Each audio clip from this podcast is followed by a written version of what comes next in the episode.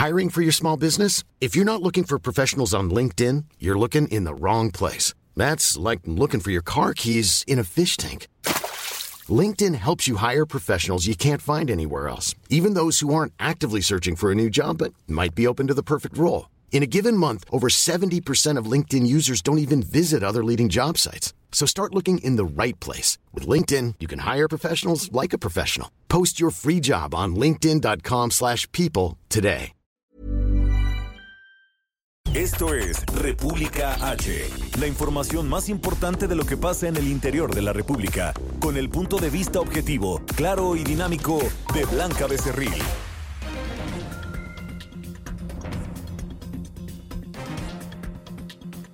Hola, muy buenas tardes. Son las 12 del día de este viernes 15 de noviembre del año 2019. Yo soy Blanca Becerril. Esto es República H aquí por el Heraldo Radio. Gracias por eh, sintonizarnos, por quedarse con nosotros. Y yo lo invito a que continúe conmigo porque en los próximos minutos le voy a dar toda la información más importante generada hasta este momento para que usted inicie este fin de semana que para muchos es largo porque es puente, porque el día 18 pues varias dependencias del gobierno federal y varias empresas pues no van a laborar de manera eh, normal porque se va a recorrer este 20 de noviembre que se conmemora la Revolución Mexicana, un aniversario más de la Revolución Mexicana.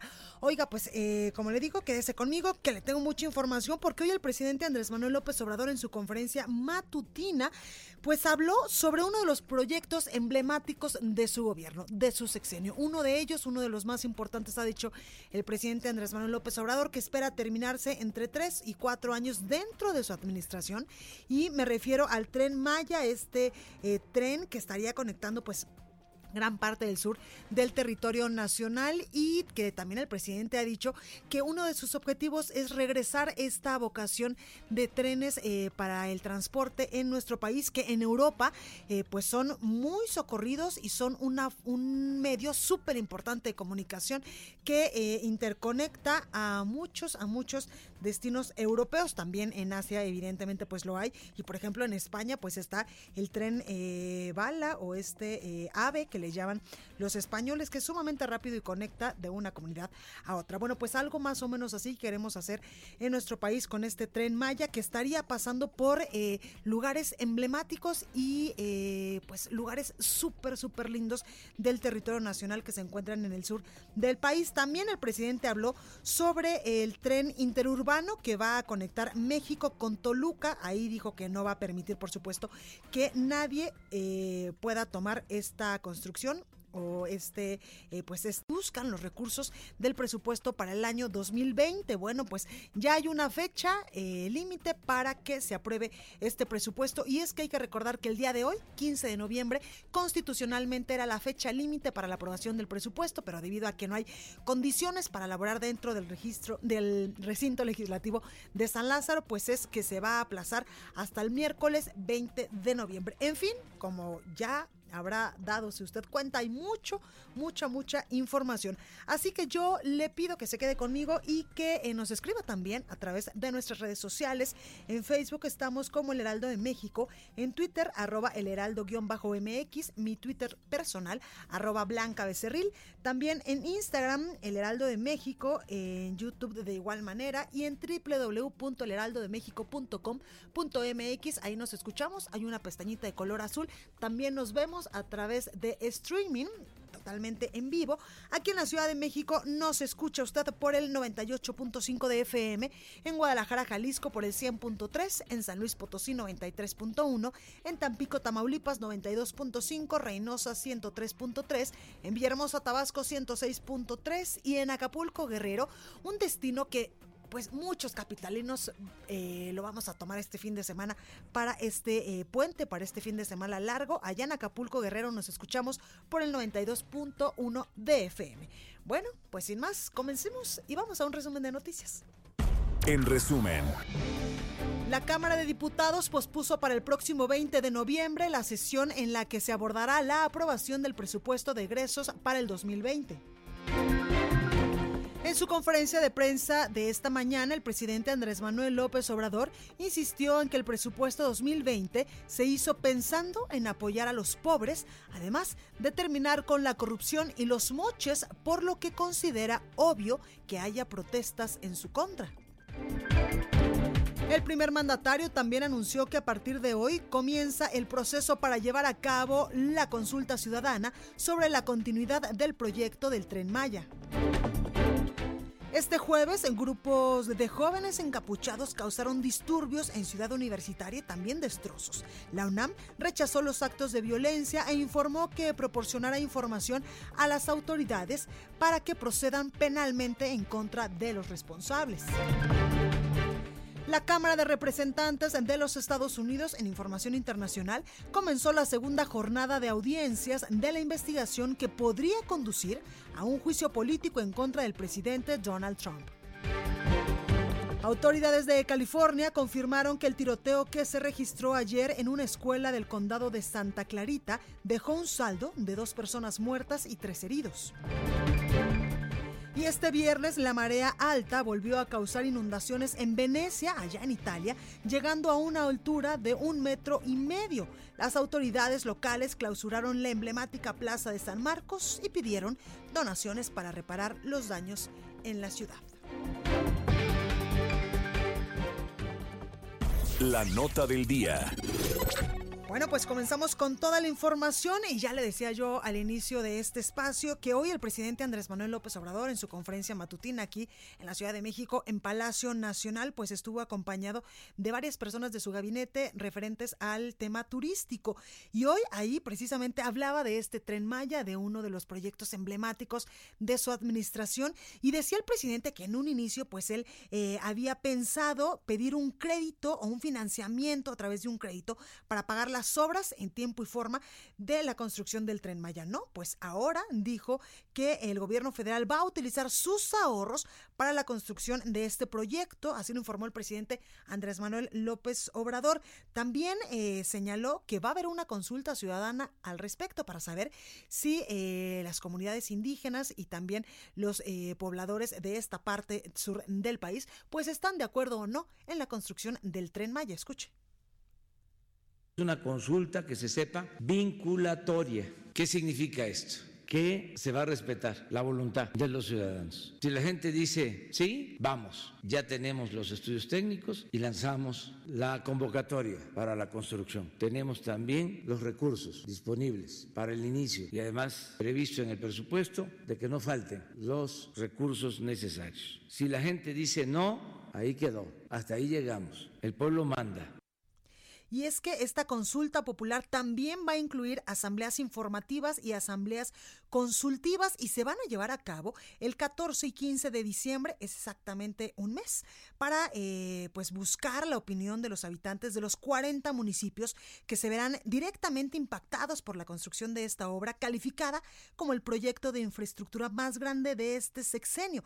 El ejercicio se va a elaborar en 15 sedes para 325 comunidades con más de 40 ciento de la población indígena del país. El presidente Andrés Manuel López Obrador, incluso este fin de semana, en una gira eh, de trabajo, pues también anunciaba que el proyecto del tren Maya, que implicará una inversión de 120 mil millones de pesos, podría cancelarse solo en caso de que fuera rechazada en la consulta pública.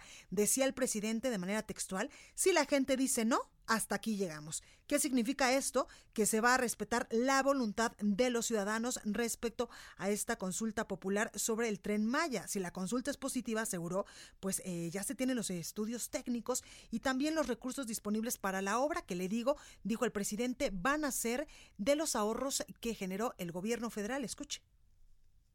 Originalmente habíamos pensado que se iba a utilizar un mecanismo de financiamiento que iba a significar un crédito, no pagar en el tiempo la obra y ahora eh, se decidió que se haga con recursos propios, no va a ser deuda. Todo esto porque tenemos ahorros Bueno, al respecto también en esta conferencia matutina estuvo presente hoy Adelfo Regino, quien es el titular del Instituto Nacional de Pueblos Indígenas, y él explicó básicamente pues cómo van a ser estas asambleas informativas, estas asambleas consultivas y por supuesto esta eh, consulta popular, consulta ciudadana que van a hacer con los habitantes y sobre todo con los pueblos indígenas de esta zona. Escuche. Se ha definido el objeto de esta consulta que consistirá fundamentalmente en eh, tener un diálogo eh, directo con eh, las comunidades indígenas que están ubicadas en el trayecto del proyecto de desarrollo del tren Maya.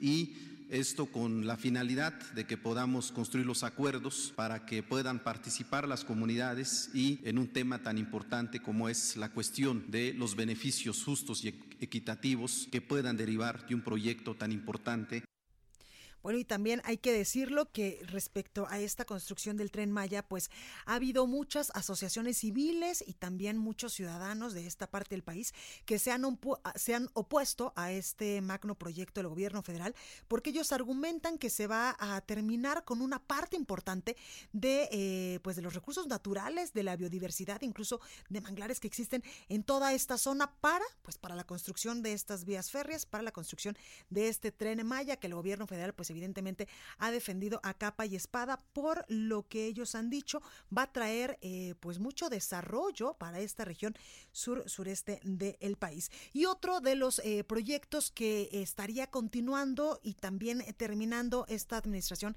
del presidente Andrés Manuel López Obrador es otro proyecto también de interconexión y me refiero al eh, tren interurbano que va a conectar México y también a Toluca allá en el Estado de México. Este proyecto que inició en la administración pasada con el presidente, expresidente en estos momentos, Enrique Peña Nieto, y que también se ha vuelto eh, pues muy controversial porque en un principio se tenía presupuestada cierta cantidad y ahora ya casi que se duplicó. Escuchemos qué es lo que decía hoy el presidente Andrés Manuel López Obrador, porque él aseguraba que no va a permitir ningún tipo de extorsión con este proyecto. Escuche. Nosotros heredamos cientos de obras de todo tipo, inconclusas. Ahí está el caso del tren Toluca, Ciudad de México que lo estimaron en 30 mil millones. Se han ejercido 60 mil millones y para terminarlo necesitamos 30 mil millones más. O sea, va a costar 90 mil millones y lo tenemos que terminar. Pero toda esa tardanza ha significado incremento de, de presupuesto y lo tenemos que hacer por responsabilidad porque ahí eh, se tiene invertido dinero del presupuesto, que es dinero del pueblo.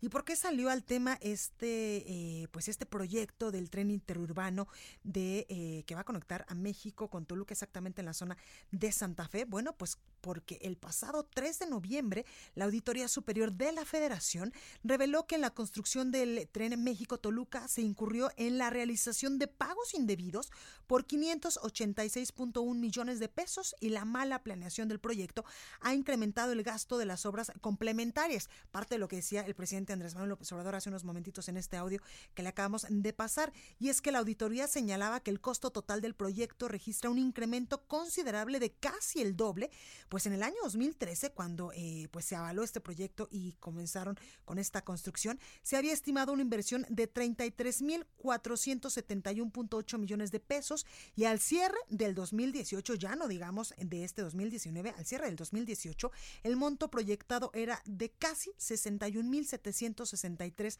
millones de pesos. Bueno, pues esto es en lo que concierne a estos dos proyectos de infraestructura para eh, dos partes importantes del país en cuanto a conectividad. Pero ya le comentaba yo que en la Cámara de Diputados pues continúan estas asociaciones campesinas y estos eh, presidentes municipales en protesta y estas asociaciones campesinas pues en este, eh, en este plantón desde el pasado lunes ahí a las afueras de la Cámara de Diputados que han impedido que durante toda esta semana pueda sesionar el Pleno, que lo hace los martes y los jueves, y también que puedan sesionar eh, pues las comisiones, incluso la Comisión de Presupuesto y Cuenta Pública, que es la encargada de eh, dictaminar este paquete o este, esta parte del paquete económico que se refiere al presupuesto para el año 2020, que incluso pues yo le comentaba aquí en, varios, en varias ocasiones que durante esta semana han tenido que sesionar en sedes alternas en varios restaurantes ubicados en la eh, avenida eh, Fray Servando Teresa de Mier, incluso en un deportivo, porque pues no hay las condiciones para que puedan ingresar a la Cámara de Diputados. Bueno, pues hoy ya hay nuevas, eh, nueva información, hay noticias importantes y es que hoy era la fecha límite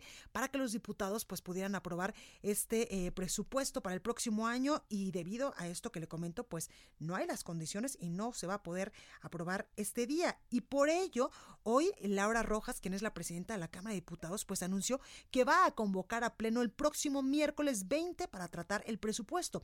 Decía la legisladora debido a que la comisión de presupuesto aún no se encuentra eh, pues eh, construye aún se encuentra construyendo este dictamen convocaremos al pleno de la Cámara de acuerdo con el calendario aprobado el próximo miércoles 20 de noviembre. Hasta el día de ayer, pues no había estas condiciones que los diputados requieren para sesionar y aprobar el presupuesto para el 2020 y las peticiones millonarias del campo en materia educativa también y municipios, pues aún no tenían respuesta. Incluso eh, durante estos días, durante esta semana, hemos tenido nosotros aquí a varios presidentes municipales, unos a favor, otros en contra, unos nos dicen que sí, que sí se llegó a un acuerdo favorable para que eh, existan mayores recursos en este presupuesto para los municipios y también para varias partes del país. Otros nos decían que no, que esto era totalmente falso, que no se había llegado a un buen cabildeo, a una buena negociación con los diputados. Lo cierto es que para el día de hoy, fecha límite, pues no se va a poder eh, aprobar este presupuesto, será aproximadamente el día 20, si es que así eh, pues están las condiciones para que ese, ese día, ese miércoles, pues pueda ser ya aprobado esta parte del paquete económico que incluso pues también ha trascendido que el presidente Andrés Manuel López Obrador se ha reunido ya en varias ocasiones con el presidente de la Junta de Coordinación Política, Mario Delgado, para pedirle que no le muevan tanto a este, a este paquete económico, a este presupuesto que mandó por parte de la Secretaría de Hacienda y Crédito Público, porque es importante todos los costos, todos los recursos, todos los dineros que están dentro de este eh, paquete para eh, que el gobierno federal pues siga con su proyecto de nación y también pues siga ayudando a la población a través de estos programas sociales. Al respecto también el presidente hoy en su conferencia matutina hablaba y él aseguraba que no se destinarán recursos adicionales para organizaciones en el presupuesto, pues ahora se tienen que destinar directamente al pueblo y es que el presidente ha denunciado muchas muchas ocasiones que estos eh, asociaciones campesinas pues eran los intermediarios que eh, surgían como una como una eh, como una bisagra entre los recursos que bajaba el gobierno federal, el gobierno estatal o los gobiernos municipales y ellos eran el conducto para que llegaran a los campesinos, a los agricultores, a los ganaderos y ahí en esa parte era donde se perdían muchos recursos porque se, eh, se eh, pues daban estos famosos moches. Por ello hoy el presidente criticaba que antes se sacaba el presupuesto por unanimidad porque se repartía a manos llenas. Escuche. Hasta se decía, ¿y tú por qué cuidas el dinero del presupuesto si no es tuyo? ¿Qué andas ahí cuidando? O si no nos das, aquí nos quedamos, pues ahí se quedan. Es también lo que está sucediendo ahora en la Cámara. Se quedaron acostumbrados a las partidas de moche. No hay nada absolutamente que no se esté cumpliendo en cuanto a la entrega de recursos a los gobiernos estatales y a los gobiernos municipales. Nada. Estamos al día, al corriente. También desde Palacio Nacional, el presidente Andrés Manuel López Obrador pues decía que la Cámara Baja, es decir, la Cámara de Diputados, aún ahí no había todavía acuerdos para avalar que el paquete económico o, el presupuesto de egresos de la Federación estaba eh, pues destinado a varios rubros donde supuestamente pues tendría que haber incrementos y es que el presidente volvió a decir que en este presupuesto, en este eh, paquete económico, pues no hay cabida para los moches. Con respecto al plantón que mantienen todavía los campesinos allá afuera de San Lázaro, el Ejecutivo Federal dijo que respetará su derecho de la manifestación y aseguró que el campo está recibiendo más recursos que nunca. Escuche. La mayoría de los ciudadanos mexicanos y más los campesinos son responsables y están recibiendo recursos como nunca. A lo mejor los que no están recibiendo recursos son los líderes. Imagínense cuánto se les daba a las organizaciones campesinas. Por respeto, no lo hemos dicho, porque no queremos la confrontación. Vamos resolviendo el problema. Nada más que se entienda que esto ya cambió. Ahora es directo al campesino, sea ejidatario, sea comunero, sea pequeño propietario.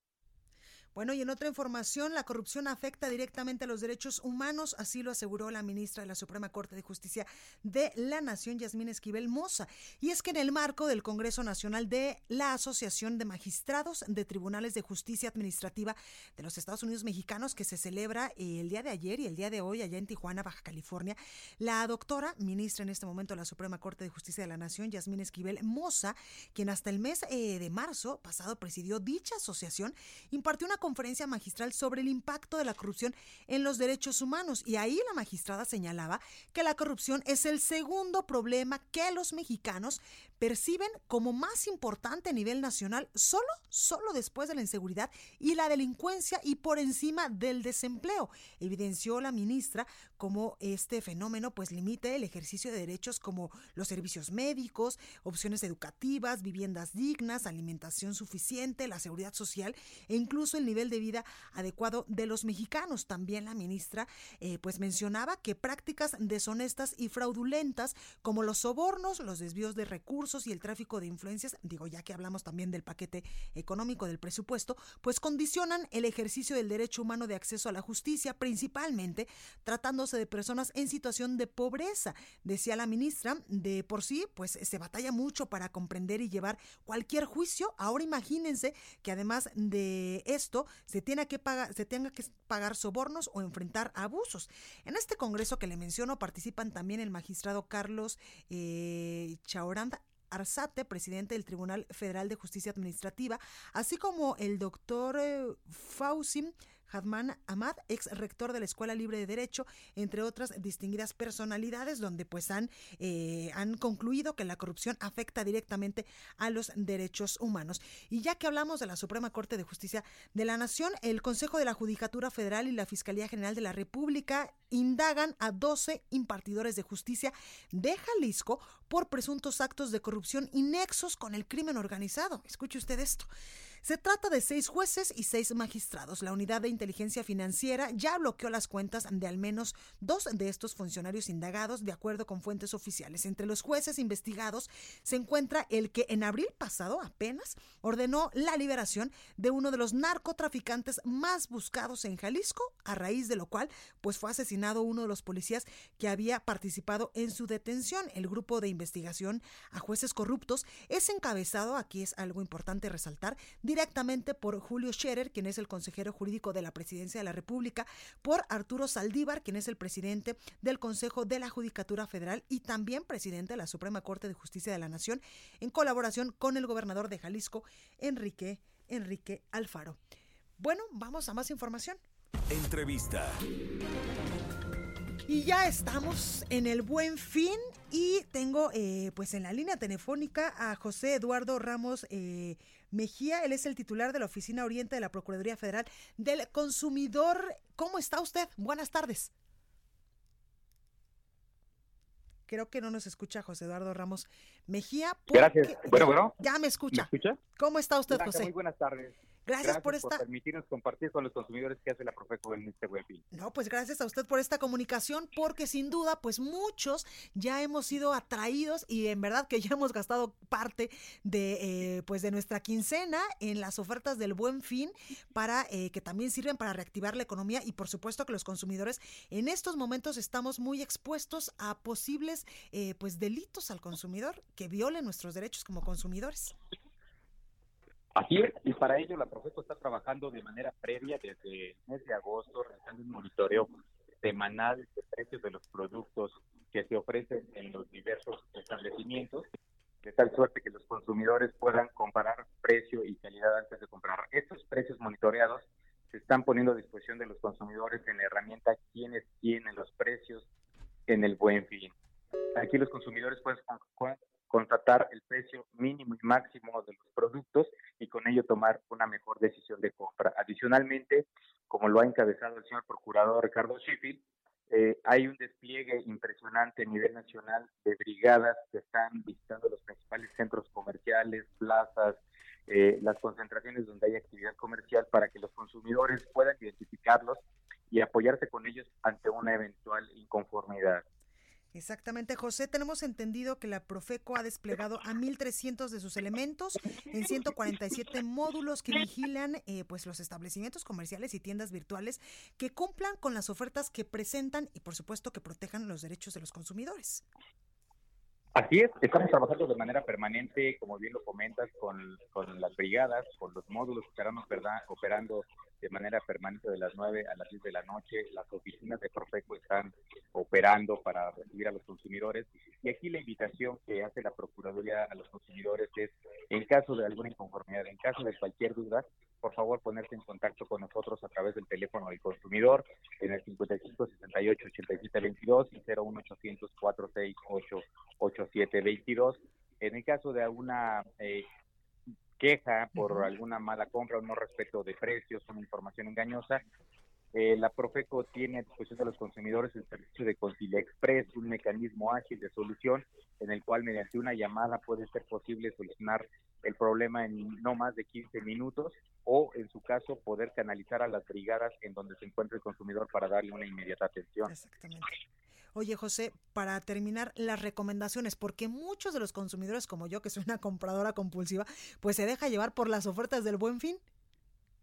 Claro, aquí la principal recomendación es no comprar por impulso. Como bien lo comentas, debemos hacer un análisis muy consciente, muy responsable de lo que realmente necesitamos comprar y no tanto lo que nos gusta. Eh, tenemos que hacer el análisis como consumidores, pero también si lo podemos hacer al interior de la familia, en un consejo, bueno, saber qué es lo que necesitamos de manera premiante y empezar a hacer uso de esta información que pone Profeco a disposición de los consumidores. Una vez que ya decidimos que vamos a comprar, hay que preguntarnos, ¿lo podemos pagar? ¿Cuál va a ser la forma en la que lo vamos a pagar? Eh, debemos antes de hacer ya, ya que tenemos decidido el producto, nuestro presupuesto, ahora sí comparar el mejor precio y la mejor calidad de estos productos y una vez adquirido el producto, conservar el comprobante para una eventual reclamación, una garantía. Eh, este documento es el que nos va a respaldar. Totalmente de acuerdo, José Eduardo Ramos Mejía, titular de la Oficina Oriente de la Procuraduría Federal del Consumidor. Gracias por esta comunicación para eh, República H, para todas las personas que nos escuchan, que se pongan muy atentos a estas recomendaciones que acabas de dar en este buen fin. Estamos para servirles y vamos a trabajar de manera permanente. Gracias, José. Buenas tardes. Buenas tardes. Bueno, pues es momento de ir al sacapuntas del día de hoy. Yo soy Blanca Becerril, esto es República H. No se vaya, que yo vuelvo con más. Sacapuntas. Quiere su luz el gobierno de Tabasco, encabezado por el morenista Adán Augusto López. Por eso su secretario de Desarrollo Energético, José Antonio de la Vega, llamó a los habitantes del estado natal del actual presidente de México a usar su aguinaldo para pagar la deuda con la Comisión Federal de Electricidad y regularizar el servicio en la entidad. Morena se alista a revivir el caso del supuesto desvío de 307 millones de pesos que en 2016 endosaron al entonces gobernador de Zacatecas, Miguel Alonso Reyes. Apenas se enteraron de que el líder del PRI, Alejandro Moreno, lo nombró secretario adjunto del Comité Nacional de ese partido, los morenistas buscan refrescar ese escándalo y llevarlo ante la justicia. Heraldo Radio. La HCL se comparte, se ve y ahora también se escucha. Estamos de regreso con la información más importante de la República en República H, con Blanca Becerril, transmitiendo en Heraldo Radio, en resumen. La titular de la Secretaría de Bienestar, María Luisa Albores, presentó el programa Sembrando Vida en los estados de Colima y Michoacán, en donde comenzará a operar a partir del 2020.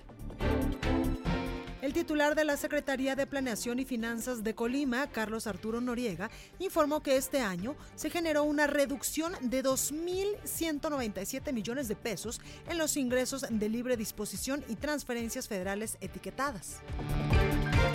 En Nuevo Laredo, Tamaulipas, ayer se registraron tres enfrentamientos entre el ejército y presuntos delincuentes, con un saldo de siete muertos, entre ellos un militar.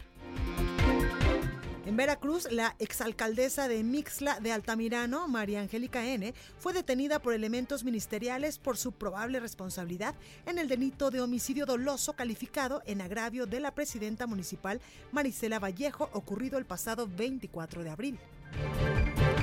Una pipa que transportaba combustible volcó y estalló en el kilómetro 13 de la carretera Veracruz-Jalapa, por lo que la vía se encuentra bloqueada en ambos sentidos.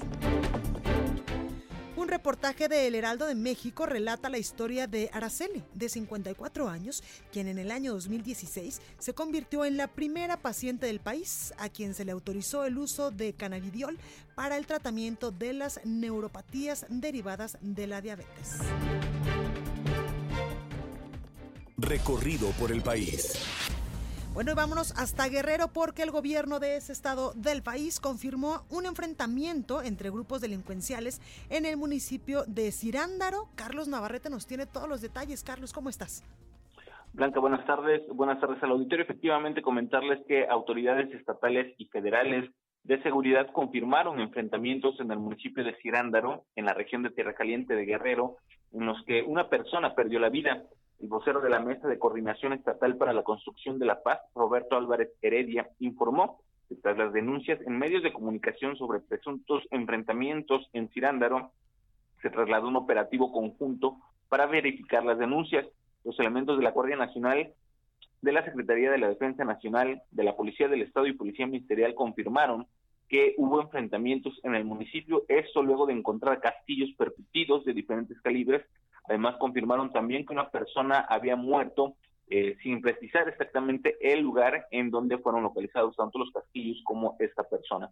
Álvarez Heredia informó que el operativo de las Fuerzas Armadas y de la Policía se mantendrá en las principales localidades de este municipio con la instalación de filtros de seguridad, principalmente en la comunidad de Cetina, y realizarán recorridos de vigilancia en Mesa de Pineda y Pinzón Morado.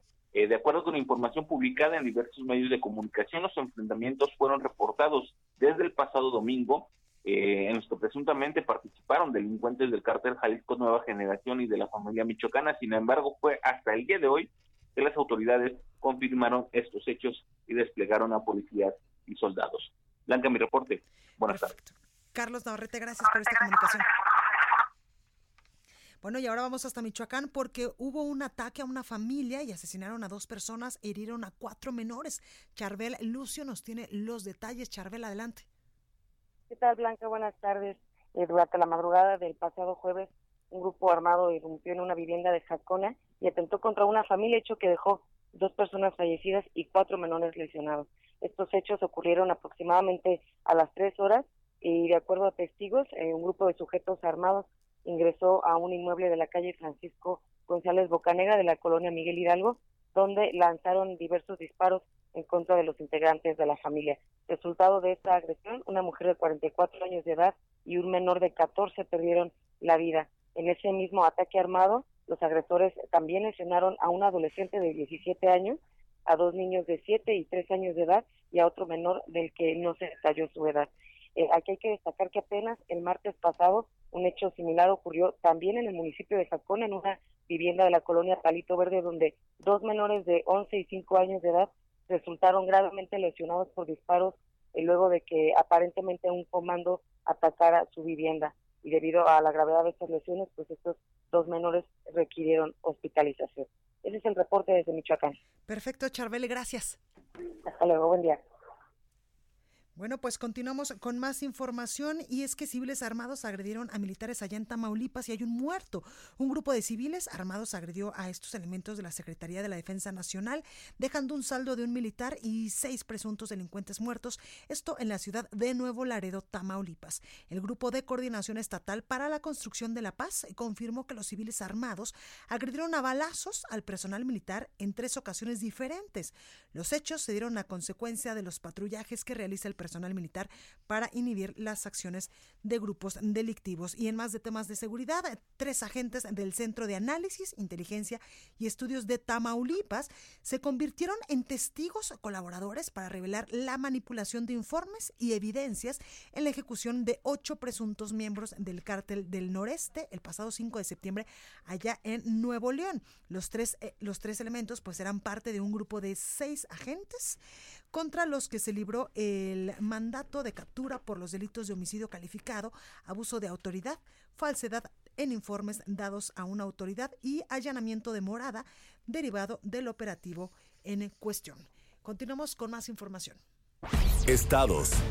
Bueno, pues ya está con nosotros Antonio Bautista, quien es coeditor de Estados aquí en el Heraldo de México. Antonio, ¿cómo estás? Bien, Blanca, ¿qué tal? Buenas tardes a ti y a los radioescuchas. Todavía un poco eh, con los efectos de la gripe. Ya se te escucha súper bien. Oye, Antonio, hace rato platicábamos con eh, directivos de la Profeco. ¿Ya fuiste a gastar tu dinero en el Buen Fin? No, todavía no. Todavía no. Vamos a, este, a ver qué, qué ofertas hay. aunque en realidad, de, eh, vamos, de repente hay que estar buscando bien porque sí, hay, hay, hay productos en los que te puedes embarcar muy sí, claro. Hay cosas muy buenas y hay otros establecimientos que la verdad que de mala leche le suben estos precios para después hacer un supuesto eh, descuento y te sale exactamente igual que en un día normal. Sí, ya empiezan a circular las, las anuncias de, de etiquetados, situación que, que viene a entorpecer un una, digamos, una campaña que puede ser buena para algunas cosas. ¿no? Claro. Si hay descuentos importantes, a lo mejor te puedes hacer de un, no sé, un buen televisor si te falta, o, un buen refrigerador, algún alguna computadora para la escuela, para el trabajo. ¿no? Exactamente. yo, yo debo denunciarme, Antonio, porque yo ya fui víctima del buen fin desde el miércoles. Una de mis tiendas favoritas estaba en descuento desde el miércoles y yo fui casi que de las primeras. Pues venga, sí, no, pues mucha gente ya ahorita están en las tiendas haciendo ya fila para obtener las mejores ofertas y los mejores productos. Se habla de que hay muy buena oferta, sobre todo en tecnología. Mucha gente va a comprar tecnología en estos en estos días.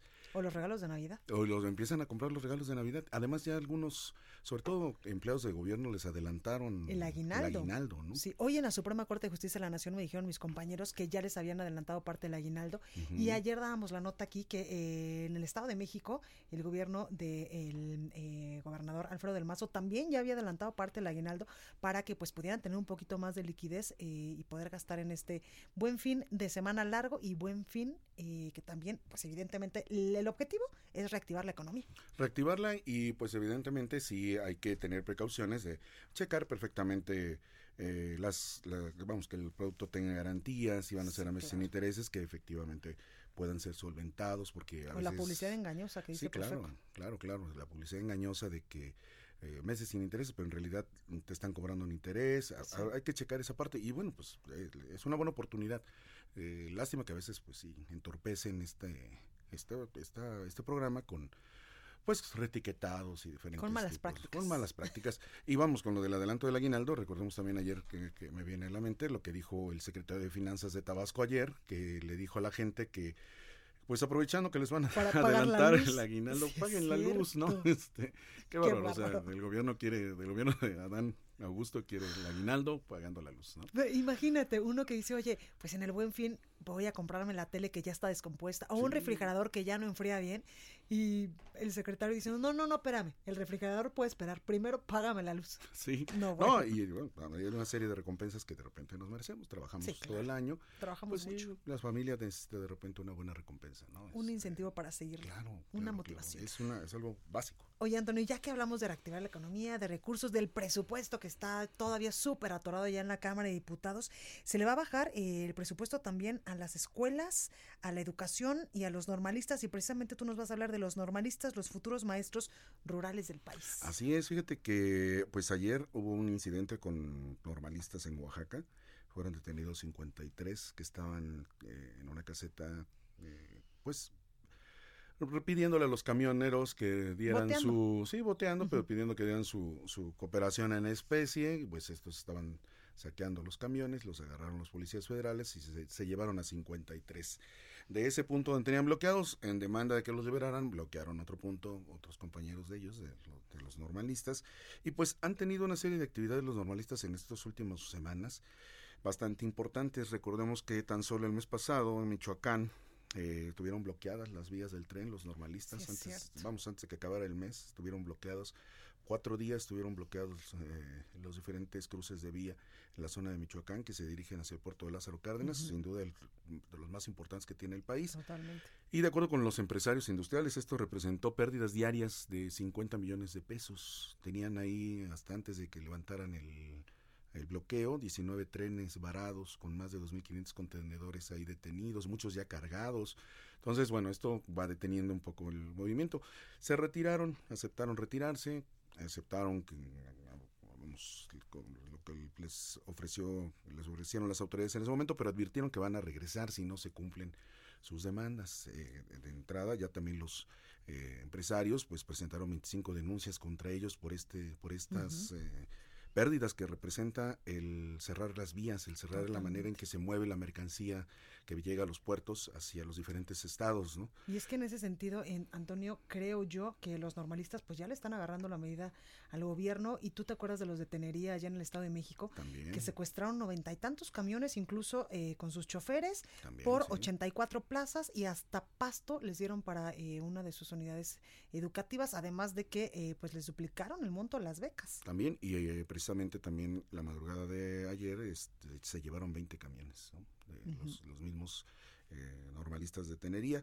Y pues eh, repiten este este mm, digamos este círculo de sí este círculo de estar llevando camiones. En Michoacán lo han hecho también muchas veces. Se llevan los camiones se llevan eh, de diferentes productos desde refrescos hasta se han llevado hasta cervezas y los, los saquean ya después los tienen ahí detenidos hasta que este, hasta de gancitos se han llevado, ¿no? Entonces los, los regresan después. Es una manera que tienen para estar este, ejerciendo presiones, ¿sí? Eh, sin duda, eh, Guerrero tiene una tradición también muy fuerte de normalistas eh, en protestas.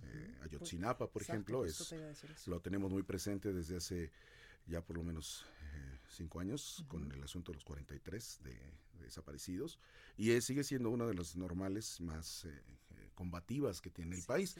Curiosamente, esta, eh, esta normal, esta normal rural, fue uno de sus fundadores fue el papá de Héctor Bonilla, por ejemplo. Ah, Roberto Bonilla fundó esa eh, esa rural, y después eh, después llegó Raúl Isidro Burgos, el papá de Bonilla empezó, no se quedó, Isidro, Raúl Isidro Burgos tomó la dirección de la rural y finalmente eh, pues él la, la, llevó por eso la, el nombre que tiene la de Ayotzinapa, ¿no? Es, las, historias de las rurales son, eh, vamos, comienzan en principios del siglo pasado, en los años 20, y se han ido transformando. Son muy independientes porque así se formaron. La, la Ayotzinapa, por ejemplo, fue el mismo Isidro Burgos el que buscó los créditos para construirla, no tenían dinero, eh, y, y, vamos, tienen esa tradición. Tampoco son, vamos, estas acciones que toman eh, muchas veces se les criminaliza por eso. Tampoco son, son criminales. las rurales fueron creadas precisamente como un programa desde tiene antecedentes desde las escuelas campesinas para formar maestros que fueran a las zonas rurales, que ayudaran a la población de estas zonas alejadas a, este, tener eh, pues, eh, pues, educación, básica. Entonces, y hasta la fecha siguen actuando en, muchas escuelas de multigrado, ¿no? Hay salones en zonas de montaña que atienden los seis grados de, primaria en un mismo salón, ¿no? Entonces, y un mismo maestro. Entonces, vamos, se, se ha tratado de que, de que estas eh, normales tengan una eh, mejor eh, perspectiva para los mismos alumnos, porque en algún momento era la única opción que podían tener en algunas zonas ser maestro rural. Sin embargo, también se han vuelto un foco de presión muy fuerte, ¿no? recordemos, recordemos que la CENTE, por ejemplo, tiene mucha relación también ahí en, estos estas movilizaciones y pues vamos a ver, Chiapas ahorita sigue en alerta, apenas en julio hubo protestas muy fuertes de normalistas en Chiapas y eh, pues estaban, eh, eh, vamos, están en alerta porque no saben qué pueda, qué pueda ocurrir. ¿Cuáles son las demandas que buscan? Plazas claro. apoyos y en algunos casos que se les quiten denuncias a los normalistas que ya han sido denunciados por haber cerrado carreteras o haberse llevado camiones o haber este, sido detenidos, como en el caso de los de Oaxaca, por saqueos también a camiones. ¿no? No, bueno. No, y es que Oaxaca está súper convulso siempre con el tema de los maestros. Sí, los maestros apenas acaban de liberar el centro hace unos, unos tres, cuatro días tenían ahí sus bloqueos también. Es muy frecuente que ocurran los bloqueos de maestros. Y de un día a otro. Yo recuerdo que hace eh, algunos años fui con el tema de Nochistlán, ¿tú te acuerdas? Ah, en, no? en, Oaxaca. Fui a hacer un reportaje con unos eh, empresarios eh, indígenas del mezcal y de repente nosotros llegamos con todo el equipo de televisión un, un sábado muy temprano, hicimos el reportaje, al día siguiente domingo ya íbamos a agarrar, diría la, mi abuela, pues camino hacia la Ciudad de México y no, nos bloquearon la carretera, nos bloquearon los accesos. Estuvimos, eh, si no te miento, Antonio, siete horas por la sierra para poder llegar a un punto y después otras cinco o seis horas para llegar a la Ciudad de México. Sí, es que la, parte de Nochistlán es la carretera que conduce directamente a la capital, que viene del norte de, de, Oaxaca, que pasa por Puebla. Es una carretera muy rápida y este pues es un punto muy importante, es donde entra mucho comercio. Porque si no está ese abierto, tienes que bajar hacia la costa para poder salir también hacia la Ciudad de México. Bueno, pues ahí lo tenemos. Antonio, muchas gracias. Blanca, muchas gracias. Buen fin de semana, no largo para nosotros, pero buen fin de semana. Y buen fin, buen fin. A ver, busquen, la, busquen las mejores. Ya, ya el lunes nos cuentas qué te compraste. Vamos a ver, vamos a ver. muchas gracias, Antonio. El análisis. Bueno, pues ahora vamos hasta Guadalajara, Jalisco, con nuestra compañera Mayeli Mariscal, porque continúa el análisis en varios rubros sobre este primer informe de labores del gobernador Enrique Alfaro. Mayeli, ¿cómo estás? Hola, ¿qué tal Blanca? Buenas tardes, buenas tardes a todo el auditorio. Efectivamente, el día de hoy en el Heraldo eh, publicamos en nuestras redes sociales esta segunda parte relacionada con el primer informe de gobierno de Enrique Alfaro Ramírez, que rindió eh, apenas el día 6 de noviembre ante el Congreso del Estado. En esta ocasión, pues eh, diferentes medios de comunicación, periodistas de diferentes medios de comunicación aquí en Guadalajara, con el acompañamiento y la capacitación de verificado, pues eh, seleccionamos 34 frases precisamente sobre diferentes categorías. Como te comentaba el día de ayer, se analizaron sobre finanzas, educación, salud, infraestructura, movilidad, campo, economía, política, eh, lo relacionado con feminicidio, con cultura, deporte y asistencia social. En esta ocasión, pues comentar que de estas 34 frases seleccionadas, siete eh, resultaron como verdaderas, 11 como falsas y 18 como engañosas. Algunas de las que me gustaría compartir con el auditorio, pues precisamente, por ejemplo, en el tema de salud en cuanto a, muerte materna, se comentaba, eh, según el gobernador, dice, estamos en la medida, en la media nacional en muerte materna. Sin duda hay que seguir bajando, es uno de los temas importantes. El resultado de esta frase es falsa, debido a que la mortalidad materna se define como el fallecimiento de una mujer durante el embarazo, el parto o el posparto. Y eh, en este tenor, pues Jalisco es el tercer estado a nivel nacional con mayor cantidad de defunciones maternas, con 42. Eh, comparte peldaño con Veracruz y es superado por la ciudad de México y Chiapas, que tiene 61 y 44 registros. Así, la media nacional es de 18.31 fallecimientos, por lo que Jalisco está por encima de dicho indicador. Además, también, por ejemplo, en la categoría de infraestructura, también una frase que eh, cuyo resultado es falso, menciona, logramos juntos crecer 140% el presupuesto de infraestructura en nuestro estado respecto al año anterior. Y lo digo en un momento de dificultad presupuestal importante eso es lo que señalaba Enrique Alfaro Ramírez durante su informe. Sin embargo, pues eh, de acuerdo a la verificación, Comentamos que si se toma en cuenta únicamente el presupuesto asignado a la Secretaría de Infraestructura y Obra Pública, así como el Fondo Metropolitano otorgado por el Gobierno Federal para temas de infraestructura, el presupuesto en 2018 fue de 1.925 millones, eh, mientras que en el presente año es de 2.738 millones 097 mil, perdón, 676 pesos. Es decir, el incremento fue tan solo del 42%. Y también, por ejemplo, en otro tema, eh, comentar en cuanto a movilidad, decía el gobernador un tema bastante, bastante polémico aquí en Jalisco sobre el aumento a la tarifa de transporte, que dice, si tuvimos, sí, tuvimos que aplicar la tarifa, por cierto, aprobada antes de que yo fuera gobernador para el transporte público, cuando se cumpliera el principio de que estuvieran integrados en ruta empresa, a nadie, a ningún gobernante le gusta tomar esas decisiones, a mí tampoco.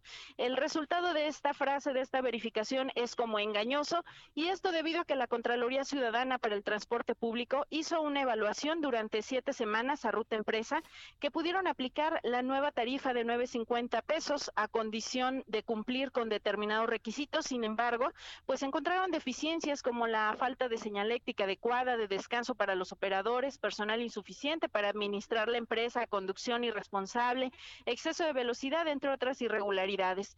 Y bueno, también eh, otra frase que me gustaría eh, comentar precisamente sobre el campo ahorita en estos momentos que hay tanto eh, revuelo, sobre todo también por allá en la Cámara de Diputados, en este tema del campo esta frase que analizamos, pasamos en el 2018 de tener 627 millones para el campo a 1.727 este año.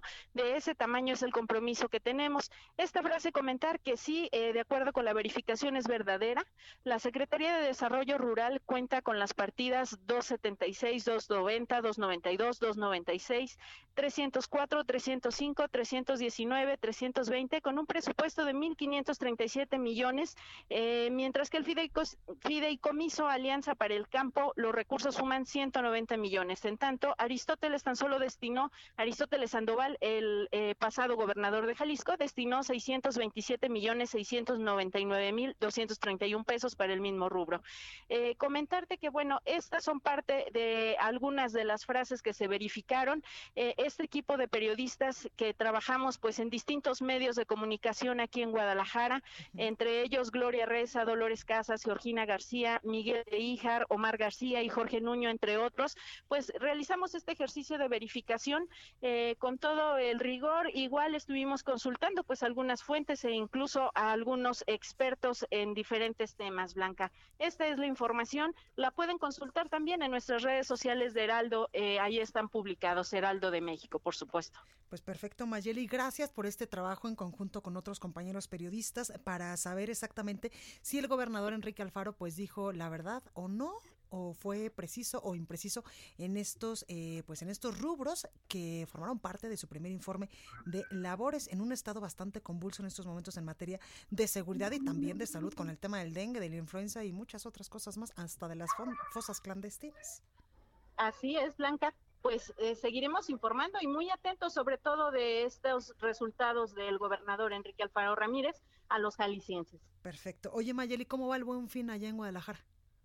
Pues bastante movidito, Blanca, comentar que eh, cuando menos estamos recorriendo algunos lugares de aquí del centro eh, de Guadalajara, bastante, bastante gente que se ve ya en las tiendas y eh, pues las ofertas ahora sí que están ahí a la orden del día, ofertas que pues también estamos tratando pues si no de verificar, pero sí estar como muy pendientes, muy atentos, de la mano también de Profeco, por ahí estamos eh, pues comentándolo también con ellos para ver las verificaciones, varios módulos que se establecieron en las inmediaciones de los comercios, precisamente recordar que pues eh, si tiene alguna queja puede acercarse a estos módulos de Profeco, sobre todo en plazas comerciales aquí en Guadalajara, pero también en la zona centro hay algunas instaladas. Pues ahí lo tenemos, Mayeli Mariscal, no te gastes todo tu dinero, por favor, el fin.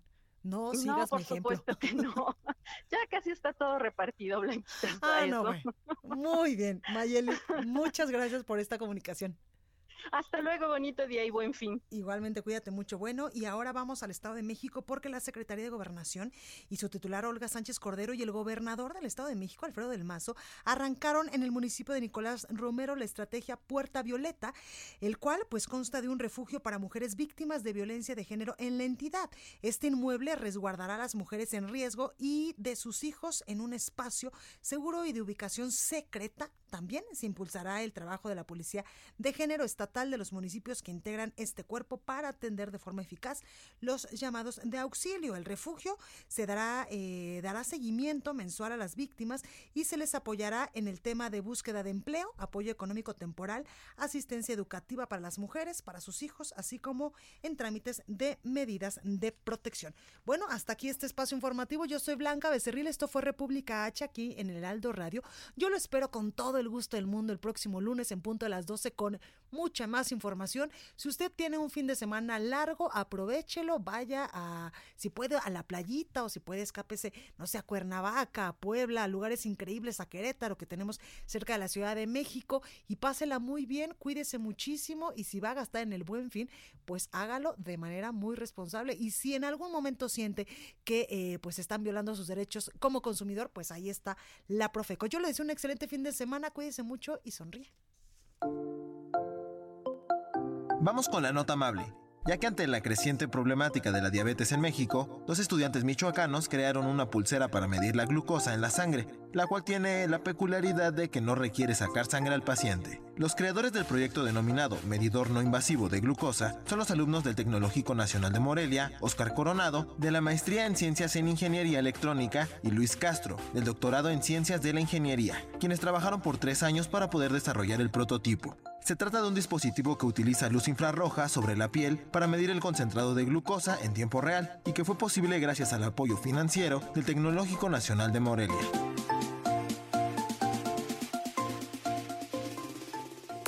Esto fue República H, la información más importante de lo que pasa en el interior de la República, con el punto de vista objetivo, claro y dinámico de Blanca Becerril. Continúa escuchando Heraldo Radio, donde la H suena y ahora también se escucha. Una estación de Heraldo Media Group. Heraldo Radio.